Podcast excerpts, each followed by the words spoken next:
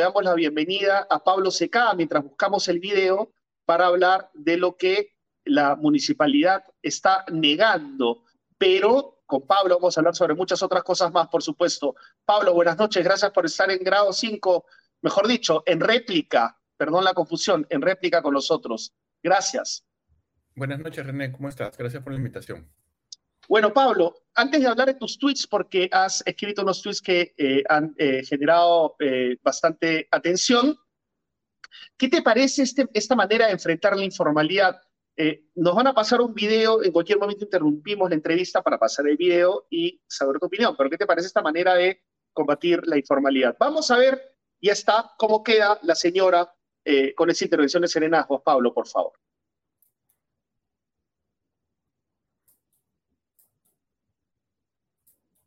Esto ha ocurrido hoy día, hace unos, una, una hora aproximadamente, en los alrededores de la Municipalidad de Surco, en el distrito de Surco concretamente, en la calle Boulevard. Vamos a ver si es que eh, nuestro productor, ahí está, ahí está la parte final de esta secuencia de imágenes en las cuales se ve un maltrato clarísimo a una recicladora, que repito, además hace una labor positiva, ¿no? Tangible, que contribuye. Ahí está tirada la señora. Ahí está tirada la señora y poco eh, o nada es lo que hacen los efectivos de Serenazgo. La municipalidad de Surco dice que son imágenes tendenciosas. No sabemos cuáles son los protocolos que involucra a la municipalidad de Surco en este tipo de acciones o que siguen ese tipo de acciones, que implementen ese tipo de acciones, lo cierto es que una señora de 60 años terminó tirada en el piso y ha sido una agresión. Estamos viendo ahí que hay una agresión, un abuso de autoridad por parte efectiva de Serenazgo. Bien, ahí están las imágenes, son clarísimas. El, comunicado que desmiente eh, o que intenta o pretende desmentir las imágenes que estamos viendo no tiene sentido. Ahí están las imágenes que son contundentes, son contundentes. Bien, Pablo, muchas gracias por estar en, réplica. Bueno, ¿qué te parece esta manera de combatir la informalidad? O sea, es, también otro de los grandes debates, ¿no? Muchas personas como la señora y su esposo o su pareja sobreviven con actividades informales y en ese caso concreto es una actividad que es positiva. Mira, la manera correcta de hacer las cosas es hacer plantas de tratamiento de residuos sólidos y formalizar a todos los recicladores, ¿no? Los, contrata la, empresa que maneja la planta de residuos, que tiene además la flota de, camiones que recogen la basura, y no se hace como acá, que dejas la bolsa en el arbolito cerca de tu casa, ¿no? O sea, te ponen contenedores en, los edificios, ponen contenedores cerca de donde hay varias casas y pasan, recogen el contenedor y dejan un contenedor limpio, ¿no? O sea, eso ya se hace así hace mucho tiempo en, en buena parte del mundo, pero acá hay todas las trafas, ¿no? Los, los, camiones de basura son de la municipalidad, los camiones de basura son empresas que también eh, hacen lo que quieren para conseguir los contratos. Este, no hay claro, pero, pero quería saber tu opinión también sobre la manera de enfrentar el problema, o sea, que es pura represión. ¿Te parece bien que eh, se reprima de inmediato a, a, una persona que está trabajando como esta pareja o debería tratarse de incorporarla a la formalidad conversando, advirtiéndole, antes de reprimirla a secas. Sí, además, o sea, los comerciantes a veces se paran en la calle, ¿no? Esas señoras van a recoger la basura, ¿no? O sea, van a, elegir de la basura lo que les sirve, dejan la basura y se van, ¿no? Este, o sea, la solución real es, va por donde te digo, ¿no? O sea, es plantas de tratamiento de residuos sólidos, este, y, y contratas a los recicladores y se acabó la historia, ¿no? Y es así de simple, ¿no? Y ganan un sueldo, están en planilla, tienen beneficios, tienen salud, tienen pensión. Imagínate cómo mejoraría la vida de esa señora, ¿no? Esa señora este, no tiene un seguro de salud, por ejemplo, ¿no? Si se enferma, se enferma, ¿no?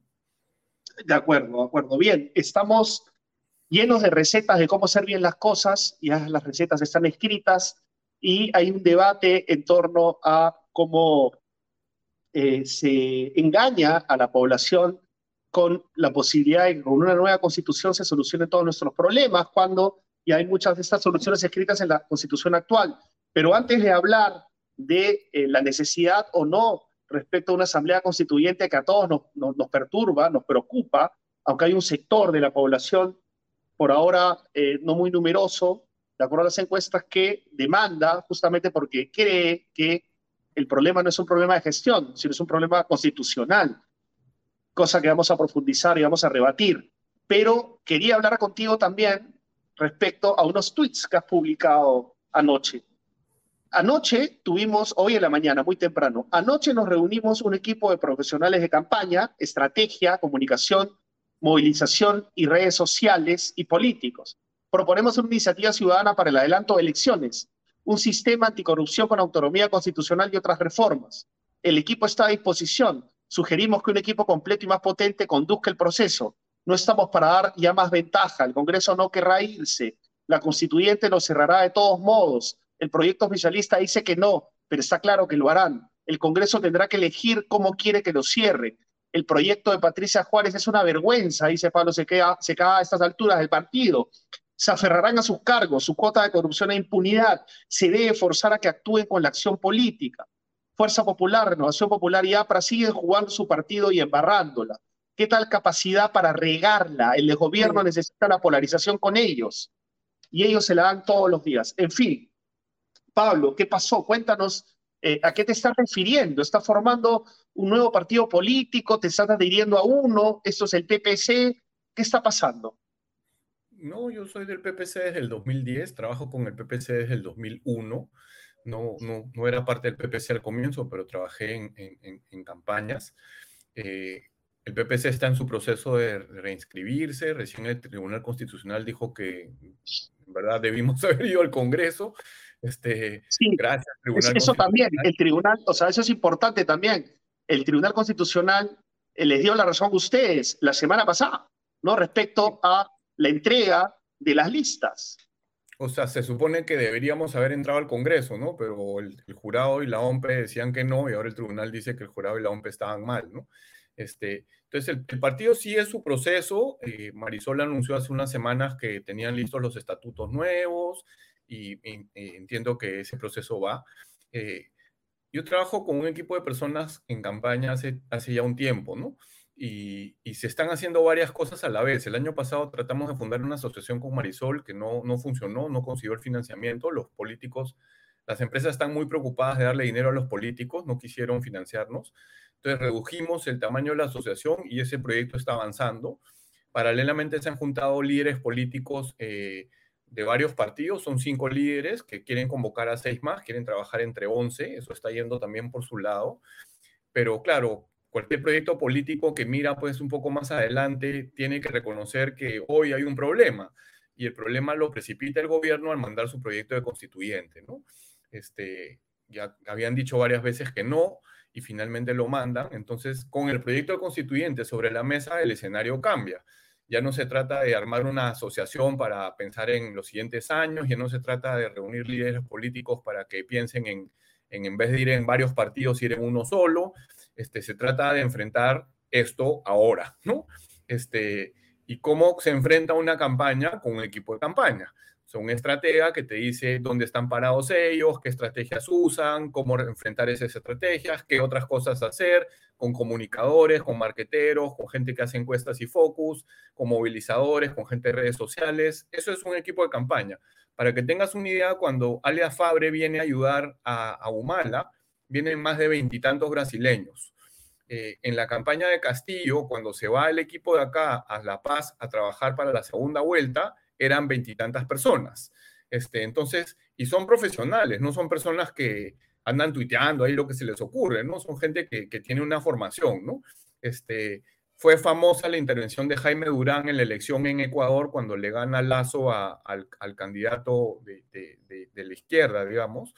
Este, ese es un ejemplo. Él enseña en Georgetown este, y se encarga de, dar estrategia de campaña. Acá gente confunde lo que es una estrategia de campaña con otras cosas. Hay gente que cree que es un marquetero, no es un marquetero. En el equipo hay un marquetero, pero hay otras personas con otros perfiles.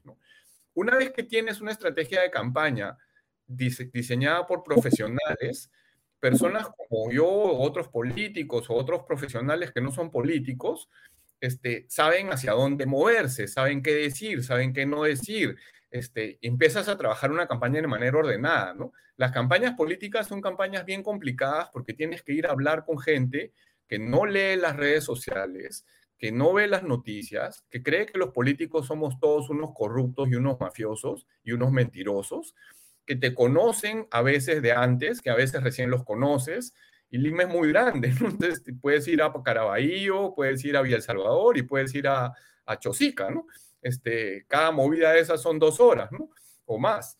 Este, entonces, a eso me refiero, ¿no? Y para ellos venir también son dos horas para ir al Congreso, para ir al centro de Lima. es terrible, ¿no? Cuando trabajé regidor, pues tú escuchas la vida de las personas y vas conociendo un poco más de Lima y te das cuenta, pues, que es un abuso la falta de políticas públicas de transporte moderno, por ejemplo, ¿no?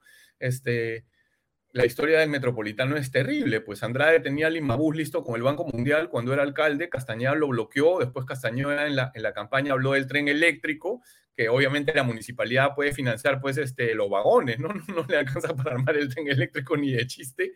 Este, Y ya sabes, trabajamos, terminamos con el metropolitano mal diseñado, ¿no? Entonces, eso es lo que hemos puesto sobre la mesa.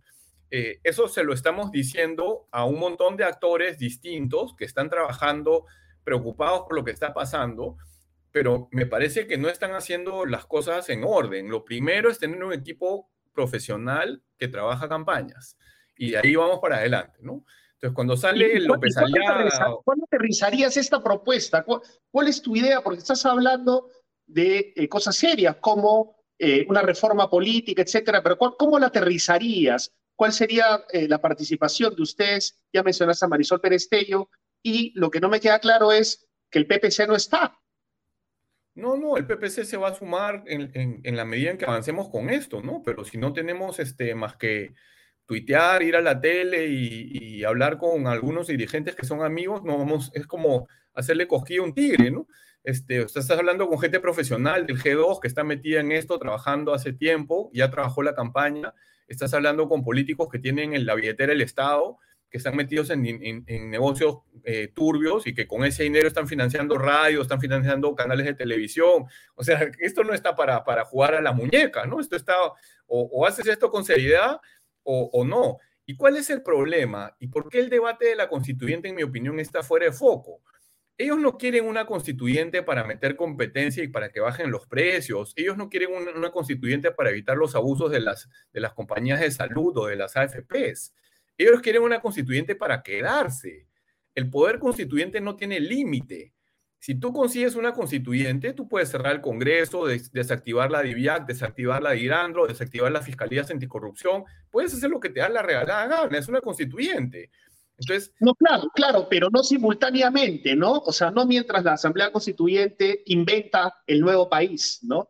Mientras inventa el nuevo país o redacta el nuevo país, las instituciones siguen funcionando. No, no, puedes hacer en la sesión del lunes, vamos a hablar de, la Diviac y de la Dirandro. Y chao Diviac y chao Dirandro. O sea, ya hay policías en la Diviac manejando el tránsito. Eso ya pasó. Eso ha pasado con, instituciones que se supone que, que, controlan a los políticos, con prensa libre, ¿no? O sea, imagínate lo que sería con una constituyente, ¿no? Eh, lo que preocupa más allá del tema en sí mismo de la, de la Asamblea Constituyente, que ya es por sí mismo preocupante, preocupa que Cerrón esté en el poder. No digo Castillo, digo Cerrón. Preocupa que Cerrón esté en el poder porque viendo su diario, viendo sus inclinaciones políticas, a qué países defiende, con qué países se le asocia, y viendo lo que pasó en aquellos países, o sea, es guerra avisada.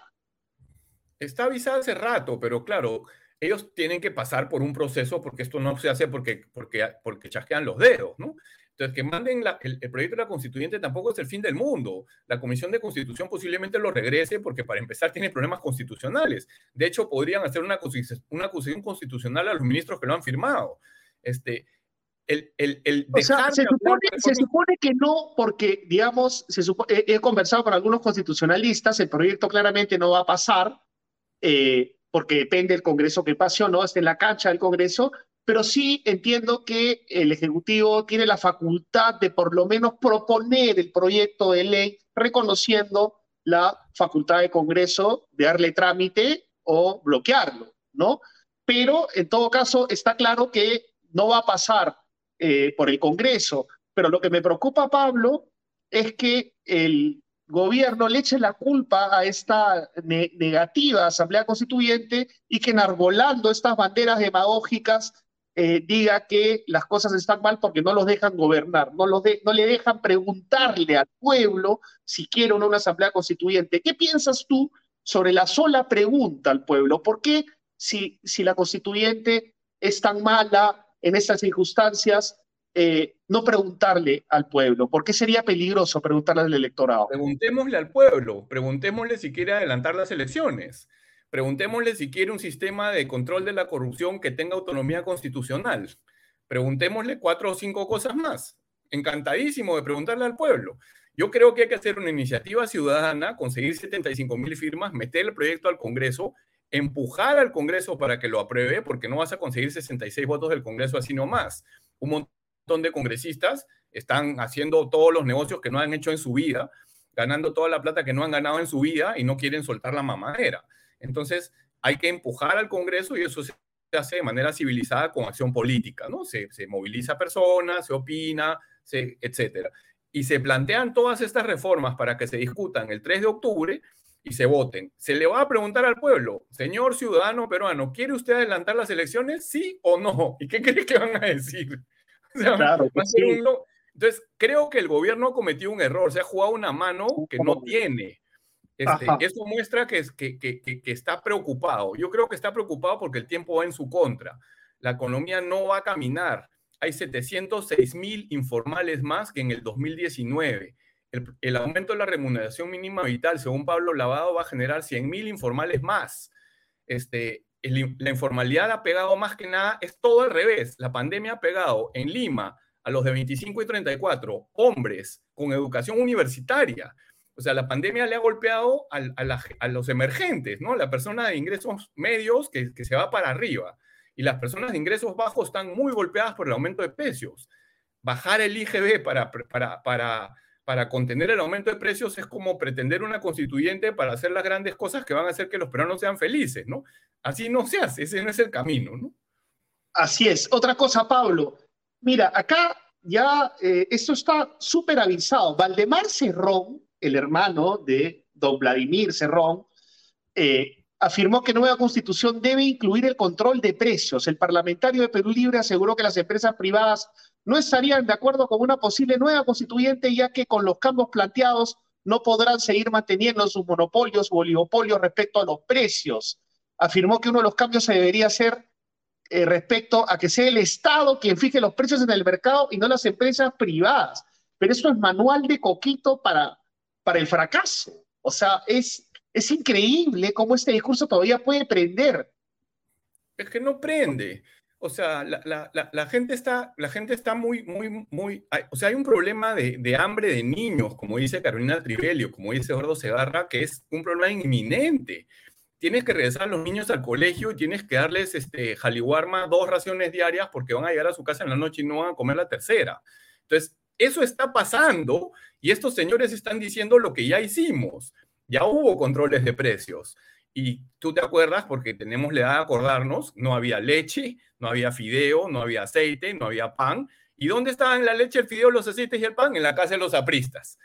Esto ya es el colmo, ¿ya? Yo vivía en la Raúl Ferrero en la estancia y se apareció un político aprista que compró una casa en la parte de atrás de la estancia que era más cara en la calle Bayona al hijo de este político no lo, no, lo, no lo admitíamos en el grupo, pues porque los apristas eran, para nuestros papás, pues eran unos rateros, eran unos corruptos, eran unos ineptos.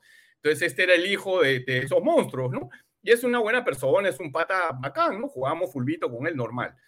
¿Qué hacía él? Nos, nos, sobornaba con Milky Ways, nos sobornaba con chocolates gringos, porque nadie tenía esas cosas, solo las tenían los apristas. O sea, al nivel de los papás tenían alimentos de primera necesidad y al nivel de los hijos tenían dulces gringos. Ese fue el control de precios. Si una empresa tiene posición de, dominio en un mercado, lo que tú tienes que hacer es quebrar esa posición de dominio. Por ejemplo, si Gloria abusa de las empresas, de los pequeños ganaderos que le venden leche, lo que tienes que hacer es quebrar esa posición de dominio. ¿Dónde tiene la posición de dominio Gloria? En la distribución de lácteos en las tiendas. Cuando otras empresas han tratado de producir leche, por ejemplo, el dueño de la Iconza, no te estoy hablando de un, de, un, emprendedor, te estoy hablando de una persona que tiene dinero. hace lápices, dicho sea de paso. Quiso armar una planta de leche en Majes, los distribuidores de leche le dijeron y de productos lácteos le dijeron no, porque Gloria les dijo, si él entra, yo saco mis productos. Ahí tienes que meter Indecopy. Indecopy del señor este Palacín, que es el hijo del otro señor Palacín, para no hablar del nieto, que, el, abuelo Palacín era un lobista de Aeroperú en la época en que Aeroperú contrabandeaba y drogas. O sea, ¿de qué estamos hablando? Las cosas bien claras. ¿Cómo, vas a pretender que ese señor se pare enfrente de Gloria con economistas que aún hay en Indecopy, porque varios se han ido, ¿no? Encuentre los huecos en la estrategia de Gloria y se los pinche con unas megamultas, ¿no? Eso se hace. Si tú a Gloria le controlas los precios, ¿qué cosa crees que va a hacer? Va a dejar de producir los productos que le generan menos márgenes, va a racionar, ¿no? Y va a haber escasez. crees que Pablo, has dado, en el kit. Eh, quiero decir que todo esto está escrito, o sea, derecho a la salud, a la educación, ¿no? La gratuidad de la enseñanza, etcétera, está ya en la Constitución. Entonces. pero, eh, pero yo, yo, yo, o sea, ¿sabes lo que hay que hacer, René? Hay que hacer, hay que corregir las cosas que están mal. Si tú tienes, por ejemplo, policlínicos de salud que se amarran con los hospitales del Estado y le dicen, desenchufa tu resonadora, ellos compran una resonadora y el hospital del Estado le manda a los pacientes, o el hospital del Estado manda a la farmacia, que es de los médicos del hospital del Estado, o la clínica privada y el Estado no se pusieron de acuerdo en pandemia en cuanto cobrar, porque la clínica privada decía, no, yo lo tengo que tener hasta que se cure. ¿Y sabes qué decía el Ministerio de Salud? No, no, tú lo tienes unos días nomás. A los días tú me lo sueltas. O sea, a los días tú me lo matas. Eso no se ha discutido y eso se tiene, la gente tiene que entender. Ni la educación ni la salud son bienes en los que el mercado es suficiente. Los dos son bienes en los que hay problemas de equidad y los dos son bienes en los que hay fallas de mercado. Entonces hay que corregir las cosas, pero para corregir las cosas hay que decir que hay que corregir. Por supuesto, pero digamos el discurso serronista y, y también de Verónica Mendoza, ojo, no solamente es eh, Cerrón, es también Nuevo Perú, es que con una nueva constitución esos problemas se van a solucionar. Sí, yo entiendo cuál es su discurso. Su discurso es polarizar y su discurso es decir que todo esto es una es un amarre ¿no? entre los neoliberales y los, las empresas abusadoras, amparadas por la Constitución del 93, y que si tú quiebras la Constitución del 93, todo va a ser felicidad. Estaba discutiendo en el Twitter más temprano con un señor que está de acuerdo con que el litio sea del Estado. El litio que hay en el Perú tiene uranio. El litio que hay en el Perú no se puede usar. Es un mito el litio que hay en el Perú. Entonces pasan una ley para usar el litio que dice que el Estado va a encargarse del litio y de Pasaguay en la ley te dicen que ya no van a haber concesiones de ningún recurso natural, que van a ser solo contratos y no contratos ley. ¿Quién va a venir al Perú a invertir en un proyecto de 5 mil millones de dólares en un contrato que no es ley y que no es concesión y que no se puede llevar al arbitraje? Nadie, pues. Entonces lo que te están diciendo es, le pasé un gráfico de la minería desde la independencia hasta ahora y la minería en la época del gobierno militar sería la cuarta parte o la quinta parte de lo que es ahora. La única empresa minera grande que operaba en el Perú durante el gobierno militar era la Southern. La Southern Perú Corporation, que destrozó la bahía Dite con el gobierno militar, ¿no? De, celosos defensores del ambiente. Este, Esa es la realidad. Entonces, ¿cómo se enfrenta el discurso de Cerrón y de Verónica y tal? Primero, no se insulta, ¿no? No se dice que Castillo es así, así, así. No, no lo único que son son rateros. Eso está probado y lo podemos probar una y otra vez, ¿no?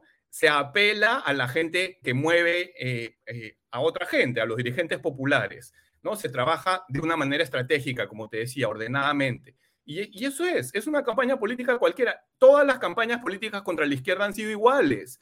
Son una sarta de mentiras. Y las cosas que hay que corregir, como te acabo de decir, abuso de posición de dominio de gloria, este, abusos en, salud, en educación, eh, cambios que se tienen que hacer en todo el esquema de protección social, ¿no? Para que las AFPs compitan, para que vengan otros administradores. Esas discusiones, nunca llegamos a esas discusiones. No, Porque pues, empezamos con el punto de que el litio debería ser público, ¿no? Y, la, discusión se va por otro lado. Claro, discusiones sobre la base de la información, la ciencia, los especialistas. Y es que, claro, la derecha extrema le hace el juego también, como tú dices en tu tweet, ¿no? Renovación Popular, Fuerza Popular, le hacen el juego, no reconocen los propios errores del Parlamento, salen a decir que todos los parlamentos tienen, en, el mundo tienen una desaprobación eh, considerable, que Perú no es de excepción, etcétera, y no hay autocrítica, no hay, y tampoco hay un pensamiento estratégico de cómo, por ejemplo, buscar nuevos líderes distintos, no los rostros de siempre que están en las marchas eh, más recientes, por ejemplo, desde la vacancia, toda esta narrativa de fraude, no hay una autocrítica. Pero antes de despedirnos, Pablo, quería preguntarte por qué el solo anuncio de una posible pregunta que ya sabemos que va a ser bloqueada en el Congreso, eh, genera este ruido económico, el dólar sube, la bolsa de valores de Lima se cae, etcétera. Cuando tú inviertes, tú puedes enfrentar riesgos. En los riesgos tú puedes medir. Tú puedes decir esto tiene una probabilidad de punto uno, una probabilidad de punto dos, lo que fuera. Con la incertidumbre tú no puedes asignar probabilidades. Puede ser cero, puede ser uno. Nadie sabe, Entonces, los políticos eh, buenos, digamos, entienden la política peruana, algunos periodistas, algunas personas, observadores independientes, pero los empresarios por lo general no entienden mucho la política peruana. Este, son tan poco entendedores de la política peruana que financiaron en el 2016 a Keiko cuando Joaquín Ramírez era secretario general de Keiko, que para mí es una cosa moralmente cuestionable, ¿no? O sea, yo no, me tendría, me vergüenza haber estado en un directorio que aprobó o que no se enteró o que dejó pasar una cosa así, ¿no? O sea, está financiando una persona que tiene indicios de narcotráfico, sobrino de un señor con indicios de narcotráfico, metido con Montesinos en los noventas, ¿no? Este, entonces, yo me imagino que ven lo de la constituyente y les entra el pánico, ¿no? La economía está caminando lento, la confianza empresarial es la peor, solo un mes de la pandemia fue peor, la confianza del consumidor es la peor que en cualquier mes de la pandemia, acaba el Centro Peruano de Competitividad eh, eh, eh, publicar unos datos de productividad. La productividad ha estado restando al crecimiento en el 2010, desde el 2005 al, al, perdón, desde el 2015 hasta el 21. La productividad le ha restado al crecimiento. Entonces, ese es el contexto. La gente que es más inteligente, la gente que sabe trabajar mejor las cosas, se, se queda tranquila y hace las cosas. Pero te insisto, este no es un tema de izquierda o derecha. Yo he trabajado en el Consejo de Lima con la gente de Fuerza Social, que son gente izquierda, y avanzamos varias cosas y no tuvimos ningún problema. Este es un tema de mafias contra personas que no somos mafiosos. Y en ese, en ese, en e, de corruptos y de mercas contra personas que no somos corruptos y mercas. En el saco de mafias, corruptos y mercas, mira, te voy a hacer una lista bien larga. Cerrón, Castillo, Keiko, López Aliaga, Acuña, Luna, Urresti, eh, ah, Vizcarra, Salaberry, Curi, Paz de la Barra. Esos son el problema. Cuando saquemos a ese tipo de personas de la política peruana, los izquierdistas y las personas que no somos izquierdistas nos sentaremos a conversar y nos pondremos de acuerdo. Pero mientras la política peruana esté dominada por mafias que quieren quedarse con el poder constituyente, no vamos ni a la esquina. Sí, no, de acuerdo. ¿Qué tal lista? Ah? ¿Qué tal lista? Me quedo con esa frase. la dicotomía debería ser entre las personas que no son mafiosas y las que tienden a la mafia o a las corruptelas. Ese debería ser el debate más allá de la izquierda y de derecha. Pablo, muchísimas gracias por estar con nosotros en réplica. Ya seguiremos conversando y suerte en el proyecto, suerte en el proyecto que necesitamos posturas más centristas, por lo menos más dialogantes, ¿no? que no tengan consignas extremistas de uno u otro lado y que se eh, basen en la lógica y la ciencia. Muchas gracias. Pablo, por estar con nosotros. De nada, que estén bien. Gracias.